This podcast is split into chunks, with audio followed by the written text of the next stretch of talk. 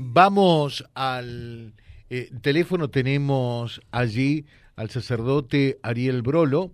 Los saludamos. Ariel, ¿qué tal? Buen día. Buen día, José. Buen día hoy a toda la audiencia. ¿Cómo están? Bueno, muy bien. ¿Cómo se vive este momento? A ver.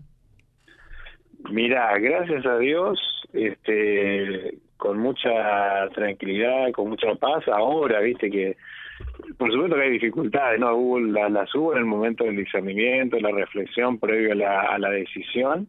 Y bueno, ahora afrontando la vida en una etapa distinta y con todos los bemoles que tiene la vida de toda persona, ¿no? eh, y la determinación ya es definitiva, porque hablábamos con el obispo eh, este lunes cuando se conoció lo tuyo a través de las redes, eh, y, y él decía que mm, vos lo que pediste fue un, eh, una licencia de seis meses para, para efectuar, bueno, eh, un discernimiento de saber si seguías o no con el ministerio del sacerdocio. Sí, mira, pasada la, el, digamos, el, el, transcurso de ese proceso que hicimos con el obispo, de ver entonces la posibilidad de la licencia, ¿no es cierto? Por ahí quizás, eh, quizás no, no estaba mm, a ver, hubo un par de quizás malentendidos, no, no estaban bien claras las cosas, como en, en el planteo, ¿no? Quizás de mi parte y de parte de, del obispado también, ¿no?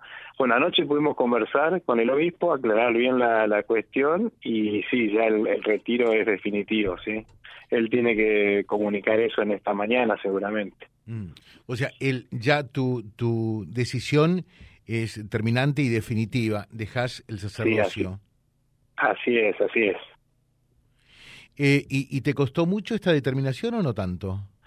Mira, desde el mes de mayo que empecé a trabajar interiormente este tema, digamos, analizando diversas cuestiones, por eso ponía, digamos, siempre todo le digo que eran cuestiones que tienen que ver con la dimensión humana afectiva eh, mía, analizando también cómo fue mi, mi proceder en algunos momentos como sacerdote, entonces allí yo veía que había, como algo, lo que decimos, ¿no? algunas inconsistencias, digamos, que, que no me permitían ejercer bien, me parece a mí, mi misión, ¿no?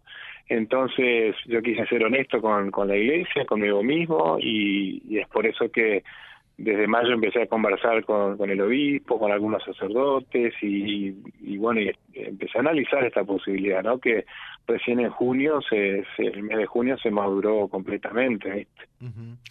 ¿Qué, ¿Qué, fue lo que en, en su momento te llevó eh, a aceptar el, sacerdocio y hoy a, abandonarlo? Mira, hay un análisis que se hace, una de las cosas, digamos, de que eh, hay una palabra que es clave en toda decisión, digamos, tanto para el que eh, tiene apunta a la vocación matrimonial uh -huh. como al que apunta digamos a ejercer un, a, a, decidir una profesión y lo mismo en el caso del sacerdote la palabra clave es libertad ¿entendés? es decir una para para decir un sí frente a, a una decisión tiene que hacerlo libremente no eh, empujado no entonces yo analizando un poquito mi digamos esos comienzos de la decisión vi que hubo un par de cosas en las cuales eh, mi libertad no fue plena, ¿viste? Se te empujó eh, y, y, no tuviste la posibilidad eh, de, de, elegir libremente.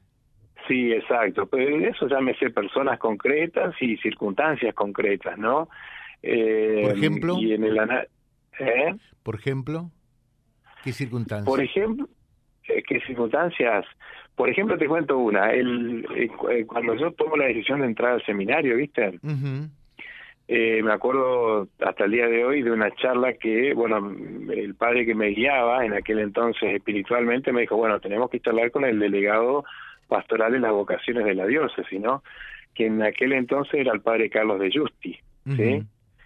Entonces, mis padres, recuerdo como el día de hoy, ¿no? Me llevaron hasta el obispado que en aquel entonces tenía su sede en calle San Martín, si se acuerdan. Sí, sí, sí, sí. Y este, allí mantuve una conversación con el padre Carlos de más o menos de una hora, ¿no? Eh, al final de esa conversación, él me pregunta, ¿por qué te querés hacer sacerdote? Me dice, ¿no? Entonces yo no, en estos momentos me acuerdo que le dije, bueno, porque quiero ayudar a los pobres este, y un par de cosas así a nivel de lo social, ¿no? Y entonces me dijo, ¿y eso no lo puedes, no lo hacer como asistente social? Y sí, le digo yo, y ahí quedó la cosa, ¿viste? Mm. Entonces ahí me parece que hubo un punto importante en mi acompañamiento, no lo culpo al padre Carlos, digamos, ¿no? Quizás él me habrá dicho algunas cosas que yo ahora no las recuerdo, ¿no? Pero ese es un evento, un episodio que hubo que prestar atención, ¿viste? Claro. Eh, después, este, yo, bueno, todo el mundo lo sabe, yo lo cuento con mucha paz a esto porque ya lo, lo pude superar. Tuve en el año 2008, mientras era párroco de Villa Guillermina, un episodio de, psicosis, que se llama, ¿no? De brote psicótico, ¿no? Em, quizás por tanto estrés, ansiedad, que no la podía manejar.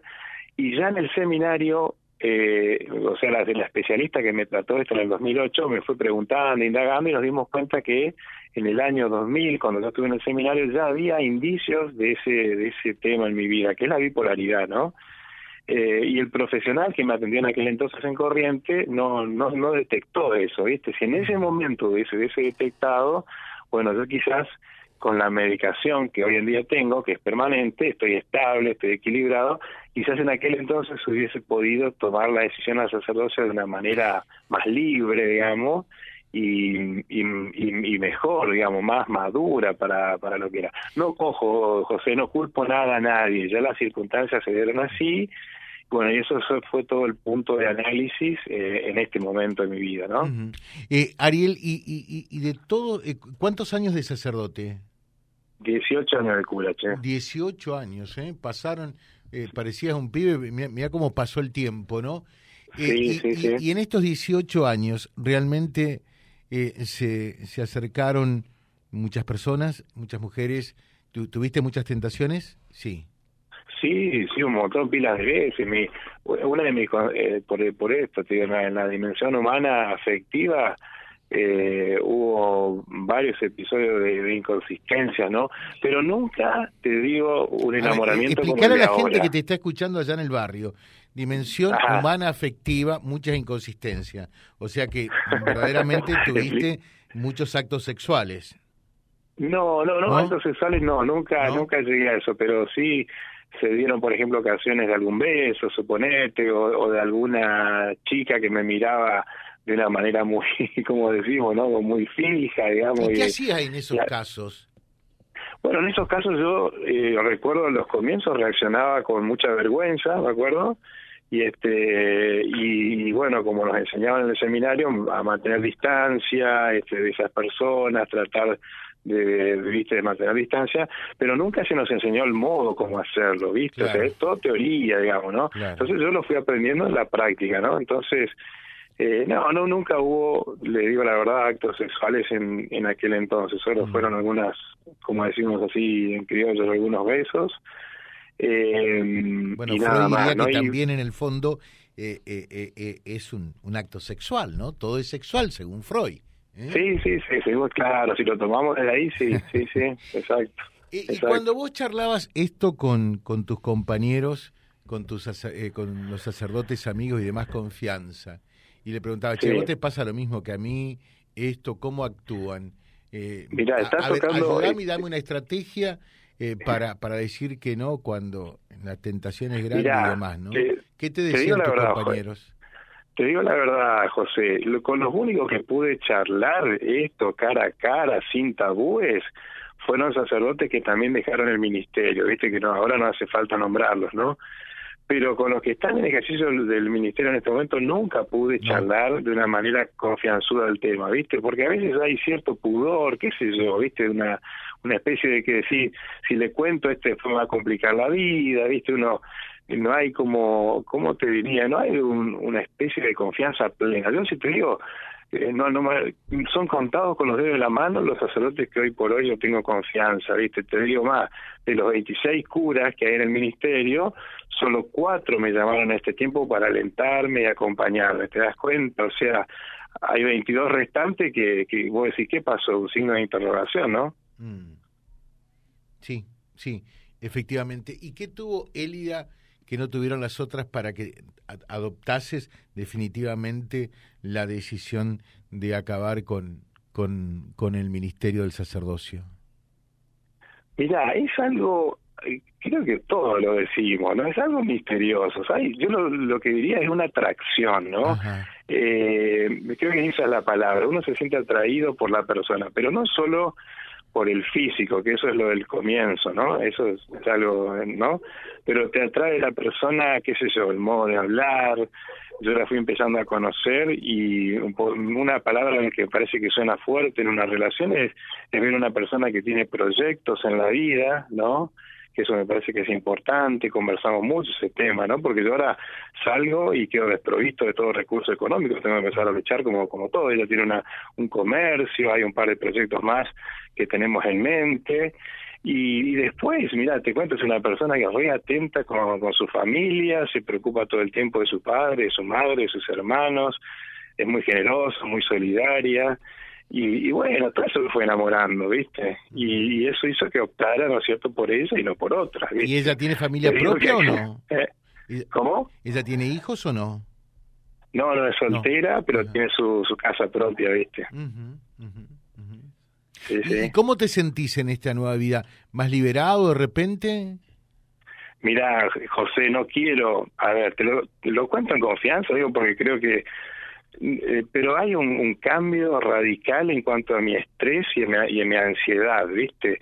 Si le digo a todos, se van a, no lo van a creer, pero yo me estoy despertando hoy por hoy a las 6 de la mañana, eh, tranquilo, descansado, y antes era eh, para mí un, peso. Yo le digo a todos, como que me levantaba y tenía un, no sé, una bolsa de 50 kilos en, en, en el cuerpo que que me tenía que levantar igual, porque de un rol de sacerdote, viste, tenés que levantarte igual, a la mañana a las 8 ya tenés que abrir la parroquia, tenés cosas que hacer, eh, y, y, yo, bueno, quizás el, defecto, no, no he hecho, digamos, culpas a nadie ahora, pero no descubrí el modo de vivir un sacerdocio eh, sin la ansiedad, sin, viste, sin la prisa. Yo tuve un par de, de accidentes también con los vehículos, viste, por andar fuerte. Eh, es decir, no sé si me explico, ¿no? Para la doña del barrio, ¿no? No, no, está, está perfecto, está, está claro. Eh, ¿Y seguís rezando, por ejemplo? ¿Te seguís en, Sí, sí, sí, tengo, tengo mi vida de oración y ahora, ahora rezo con ella. En la mañana tiene una, viste, como toda persona tiene su altar doméstico, así que prendemos una vela, rezamos. eh, yo le pude enseñar a, a, ella a rezar con la liturgia de las horas, que es el modo con que yo rezaba, y hacemos una oración adaptada a su condición y a la, y a la mía, ¿no? Entonces rezamos con algunos salmos, como lo hacía siempre, y con oraciones sencillas que hemos aprendido de chiquito. ¿no? planificado casarse? Bueno, eso tiene que ser después de obtenida la dispensa ah, sacerdotal, ¿no es cierto?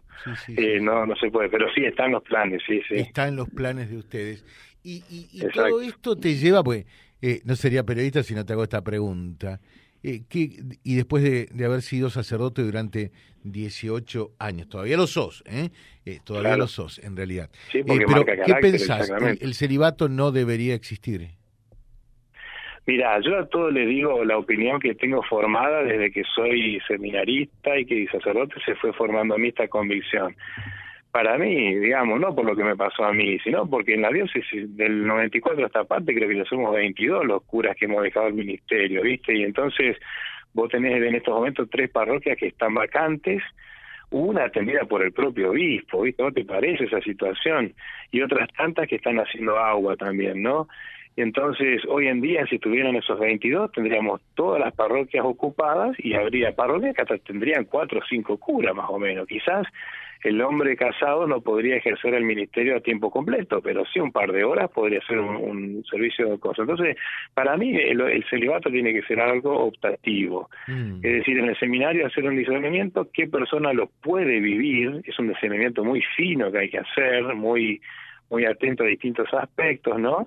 Y el que no lo pueda vivir, bueno, que haga una opción por, por el casamiento, ¿no es cierto? Y que pueda ser ordenado sacerdote también. De hecho, en la iglesia oriental hay curas casados, ¿no? Se ordenan a hombres casados, ¿viste? Eh, dicen, eh, yo conozco a la familia de Ariel, me parece muy bien lo que ha hecho. Su mamá influyó mucho en su momento para que él sea sacerdote. ¿Es así? Sí, es verdad, es verdad. Ojo, no la culpo, eh, mirá que lo hizo de una manera prudente, ¿viste? Pero es verdad, sí, tuvo, tuvo su rol, sí. ¿Vive tu mamá todavía? Sí, sí, vive, vive. ¿Y qué te dijo estos días? Mira, llamativamente te digo, yo pensé que se iba a desmayar, que iba, ¿viste? No, lo tomó con serenidad, por supuesto que fueron desde que le dije hasta esta parte, fueron muchas charlas las que mantuvimos con ella, con mi viejo. Eh, con mi viejo no tanto, fue más fácil la, historia porque está en contra del celibato, ¿viste? Eh, pero mamá sí es más religiosa, más eh, practicante, por decir así. Y bueno, lo fue tomando con paciencia, yo la fui hablando, le fui explicando distintas cosas y que se y entendió, entendió. Acá dicen, los que nos confesamos con eh, Ariel, eh, mm, ¿qué, ¿qué pasa? ¿Podemos quedarnos tranquilos, dice? sí, decirle que se queden tranquilos, que el sigilo eh, lo tengo que seguir manteniendo, si no voy a ser suspendido, digamos. Pero aparte que se queden tranquilos, eh, a ver, seamos seres humanos, eh, eh, ¿cómo diríamos? Que pensemos la fe, ¿no? ¿Cómo un cura se va a acordar de tantos pecados que le han dicho? Este, si, en algún momento hasta uno confiesa cansado, ni mm. escucha ahí, bueno, de, de pronto tiene que dar una solución, un consejo, eh, con un cansancio de aquello, ¿qué te vas a acordar de lo que te dijeron? Por ahí quizás. ¿Pensás que la confesión tiene que seguir siendo, siendo igual eh, o, habría que también innovar allí en lo que tiene que ver con el acto confesional? Mira, no, ese tema no, no, no está, nunca lo analicé, pero mm. sí lo que te puedo decir que es un dato que a lo mejor la iglesia debe prestar atención es que están, por ejemplo, en Reconquista, nuestra diócesis, está disminuyendo las confesiones comunitarias que hacemos la cantidad de gente que va. Eso es un dato a prestar atención. Sí, es cierto. Eh, el mensaje final para toda la feligresía católica eh, porque muchos eh, a partir de, de, estos hechos obviamente se preguntan dónde estamos, cómo estamos y hacia dónde vamos, ¿no? Eh, ¿qué, ¿qué, le dirías? ¿Cuál, cuál es tu mensaje hoy por lo que estás viviendo, por lo que viviste y por lo que te aprestaste a vivir? Mira, el mensaje final quizás es esto, que sigamos rezando juntos unos por otros, eh, yo sé y soy consciente de que en este sentido es como que se habla una herida, ¿no? Como una pérdida, hay que hacer como un duelo, yo entiendo, era no por agrandarme, pero eh, fui sacerdote siempre bien recibido, que ejercí mi ministerio a pesar de lo que te antes con ansiedad y, y todo eso, lo ejercí con alegría, tengo muchos amigos, sé que a algunos les cayó mal, con dolor, pero le, yo ofreceré en todo este tiempo mi, oración para que esa herida vaya cerrando, va a llevar su tiempo por supuesto, así que, el mensaje sería que recen, eh, bueno, todos por mí y yo rezaré por todos para que esta herida se, sane, ¿no? Ariel, muchísimas gracias, muy atento por eh, esta entrevista y por estos minutos dispensados. ¿eh? Bueno, muchas gracias a ustedes, muchas gracias. Gracias, Ariel Brolo, charlando con nosotros www.vialibre.ar, nuestra página en la web, en Facebook, Instagram y YouTube. Vía Libre Reconquista. Vía Libre. Más y mejor comunicados.